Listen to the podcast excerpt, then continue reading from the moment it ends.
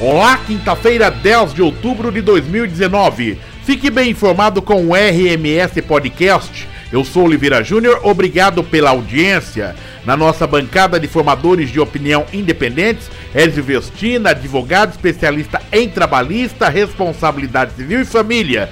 Na entrevista do dia, o nosso convidado é Marcos Lenski, coordenador do Espaço Empreendedor, que fala sobre o Espaço Empreendedor que registra aumento de quase 48% em formalizações de MEI. Primeiros oito meses de 2019 já superaram todo o ano passado na formalização de microempreendedores individuais, mais conhecido como MEIs. Isso que aponta o balanço realizado pelo Espaço Empreendedor, ligado à Secretaria de Desenvolvimento Econômico, Trabalho, Turismo e Renda da Prefeitura de Sorocaba, que mostra um crescimento de 47,95% nos atendimentos realizados.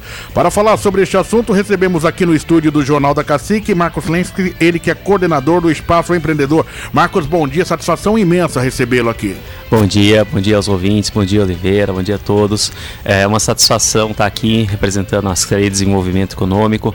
É, a gente tem batalhado bastante para dar o melhor suporte possível a esses empreendedores sorocabanos para que de maneira sem burocracia, eles possam de maneira é, de forma dinâmica ter a sua empresa se, constitu se constituir e de repente voltar ao mercado de trabalho em uma outra forma. Não subestimando a inteligência do nosso ouvinte, mas é bom sempre explicar o que significa essas é, nomenclaturas. Os MEIs significam os micros empreendedores individuais. Isso, isso é uma subcategoria dentro do Simples Nacional, onde se registram as, as empresas.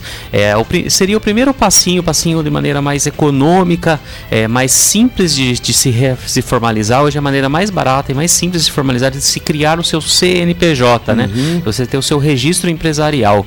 É, o, o, o, passo mais importante, além do registro empresarial, é a legalização dessa uhum. empresa. Então é nesse viés que o Espaço Empreendedor vem acolhendo os, os sorocabanos. E esses micros empreendedores individuais pode ser a costureira, pode ser o pipoqueiro, como também pode ser o dono, o proprietário, ou o proprietário aí de uma loja de imóveis, por exemplo? Sim, sim. É, a, a diferença de uma empresa maior para o MEI vai ser somente o limite de faturamento. Uhum. O microempreendedor individual ele tem um limite de até 81 mil reais, né, uma média de 6.750 por mês, e o único registro que ele deve fazer é um registro de anotação de vendas, onde ele faz uma declaração de rendimentos ao, ao, ao, na virada do ano, né, ao final do ano fiscal.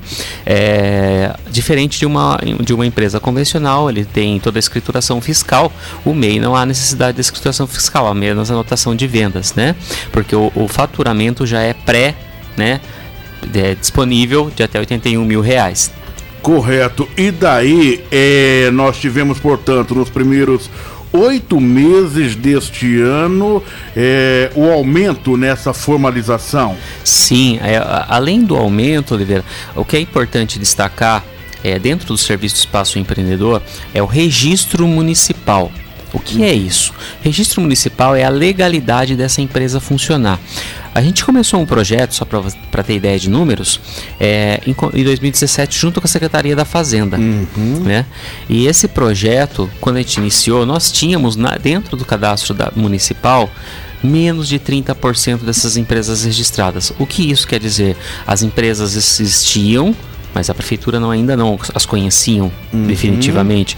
Então elas, tavam, elas poderiam estar operando de maneira irregular de alguma forma Sim. e também de, é, deixando de repente de emitir nota fiscal, que tinha toda aquela incógnita. Ah, então eu não vou emitir nota fiscal, que eu vou aumentar meu custo? Não, para o meio o custo é o mesmo. Uhum. É, ele, ele, tem um faturamento pré-determinado de até 81 mil reais e o espaço empreendedor vem acolhendo e, e, esse reflexo é esse número. Sim. Hoje nós temos mais de 70% das empresas registradas na prefeitura. É, é, não chegamos a 100% ainda, mas é, nenhum dos municípios do interior do estado de São Paulo tem um número tão bom de registro de MEI, segundo o próprio Sebrae do escritório regional. A que você atribui esse crescimento de 47,95% nesse primeiro me, nesses primeiros oito meses de formalização de microempreendedores individuais em Sorocaba? É, são dois pontos aí. Nós temos o empreendedor que se prepara para ser empreendedor, né? Uhum. E tem o, o empreendedor de necessidade, tem os dois caminhos, né? Este de necessidade a gente tem que acolher com, digamos, dar um pouco mais a mão, né? O mercado está tá mudando, né? Alguns empregos não é que não vai ter mais um emprego, a forma de trabalhar mudou. Uhum. Né? Algumas áreas, principalmente áreas de serviço, estética, os radialistas, Sim. os fotógrafos, é, as áreas de prestação de serviço da construção civil, é, muitas essas áreas, muitas das áreas de serviço, os, os empregadores deixaram de ter essas pessoas como funcionários, uhum. e sim como uhum. colaboradores, no sentido de eu tenho um contrato contigo, você vai prestar serviço para mim. É essa relação que o, o, trabalhador precisa começar a, a, aprender a administrar e também é, entender que há uma oportunidade de um ganho melhor. Uhum. Há necessidade de fazer autogestão financeira, porque eu não tenho alguém que vá lá recolher o meu fundo de garantia. Sou eu que tenho que fazer essa gestão, eu que tenho que fazer essa, é, é, o meu plano de saúde, sou eu que tenho que fazer o meu custo de cesta básica, de transporte. Eu não tenho um empregador mais para isso. Então, essa gestão financeira é importante que o empresário tenha, que está iniciando. Ele tem que ter lá o seu dentro do seu fluxo de caixa todos esses custos operacionais para ele existir. Como a pessoa pode fazer para se tornar um, MEI? É que em Sorocaba os, os empreendedores, os futuros empreendedores aqui têm uma grande facilidade que é o espaço empreendedor, né? Uhum. Nós lá, estamos lá para acolher, nós temos todos os serviços de formalização, regularização, auxiliamos na, nas primeiras emissões de notas fiscais, é, temos o serviço do Banco do Povo com as linhas de crédito mais baratas que existem no mercado hoje, é, e, então ele tem toda essa gama de serviços num único espaço. Via de regra, é, o futuro empreendedor ele deve buscar no seu município ou um espaço, Casa Empreendedor ou Sebrae, ou pelo portal do empreendedor. Sempre importante observar: a empresa não existe sem uma sede. Ou seja, procure criar um endereço para essa empresa onde existe uma área construída. Isso vai ajudar muito você na hora de você regularizar essa empresa. Uhum. É, é, porque eu sempre ressalto isso. As documentações são documentações básicas é, de RG, CPF. É, é, ele vai pesquisar dentro do portal do empreendedor as atividades que existem para ver se aquilo atende à necessidade dele como empresário, né? E, e a, a, a, mas o mais importante é você conseguir regularizar depois essa atividade. Esse CNPJ uhum. você vai operar ali dentro do, daqui, do município a qual está a sede. E o município só vai dar uma regularização a essa empresa se aquela área existir uma área construída.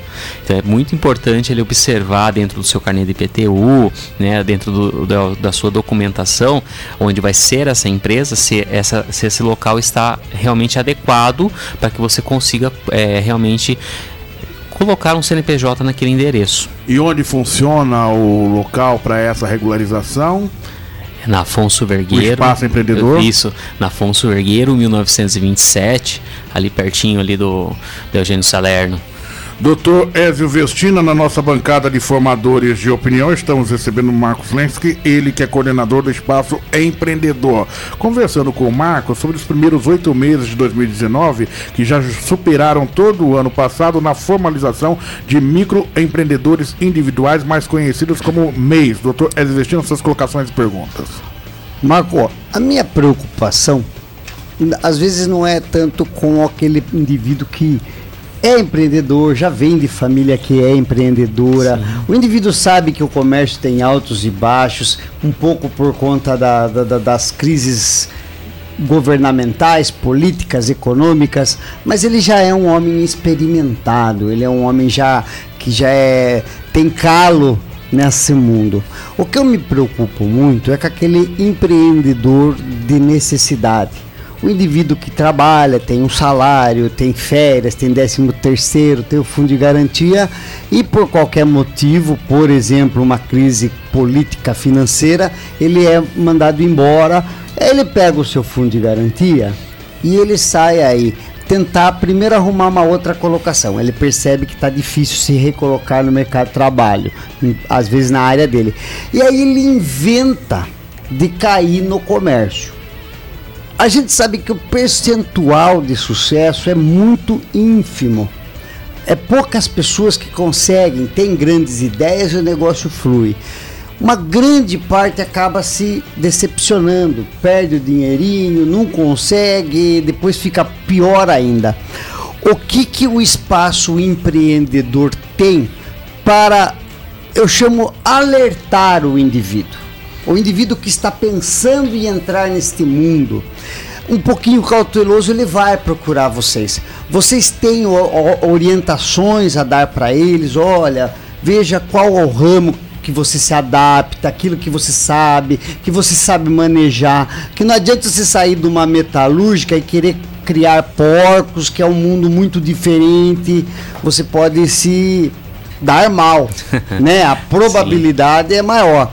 Vocês têm um trabalho nesse sentido de tentar abrir um caminho para o indivíduo, no caminho no sentido de percepção, dele perceber o que é melhor para ele naquele momento? Sim, é, nós mantemos lá no Espaço Empreendedor é, semanalmente um atendimento do Sebrae Móvel. É, o Sebrae é, o, é o, a, o setor de maior propriedade para ajudar na gestão do negócio. A gente sempre orienta. Antes, se está em dúvida, né? É difícil falar isso, mas se está em dúvida, não abra ainda. Segura um pouquinho a ansiedade, né? Esse é o perfil do empreendedor, ser ansioso e querer resolver. Mas segura esse pouquinho, senta alguns minutos lá com o consultor do Sebrae. A gente mantém um lá toda semana, mas também o escritório regional é muito próximo de nós, né? Caso ele vá algum dia aqui não esteja sem consultor lá. E a gente mantém também algumas oficinas e palestras voltadas a esse público que a gente hora ou outra está em alguma parceria, seja Associação Comercial, Parque Tecnológico, Ciesp e outros, né? Para que a gente faça oficinas ou palestras para que essas pessoas se entendam nesse mundo. Recentemente nós tivemos aqui o Empreenda Rápido. Nós fizemos algumas oficinas e algumas salas e oferecemos uma gama de serviços para os futuros empreendedores. Né? É uma ação do Estado, nós fomos o primeiro município a trazer para o interior né? Essa ação, é, até pelo preparo do município para acolher esses empreendedores.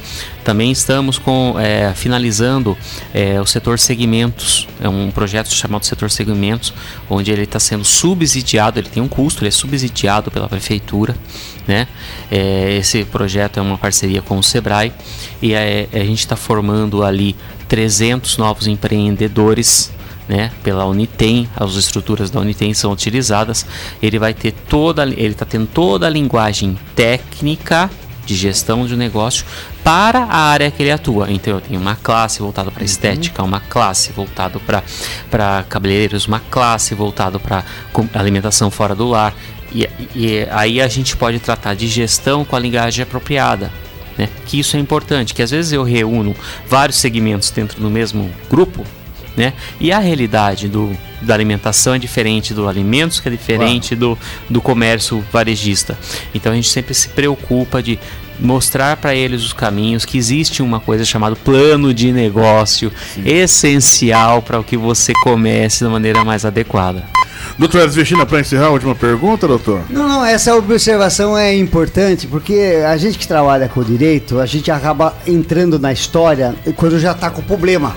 O indivíduo já está endividado, ele já perdeu o dinheiro, ele já perdeu tudo, perdeu a dignidade, e aí você tenta melhorar a situação dele.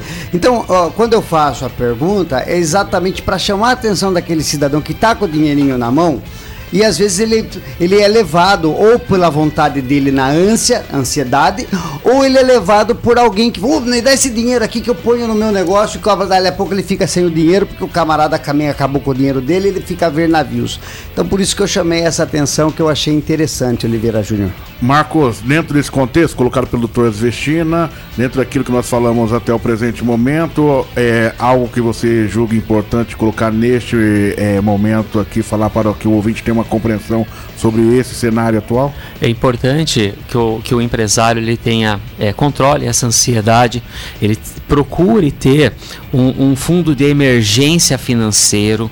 Né? O que, que é um fundo de emergência? Você ter lá, dentro dos seus, seus custos mensais, de 3 a 6 meses de recursos para se sustentar, porque o teu negócio vai ter sazonalidade.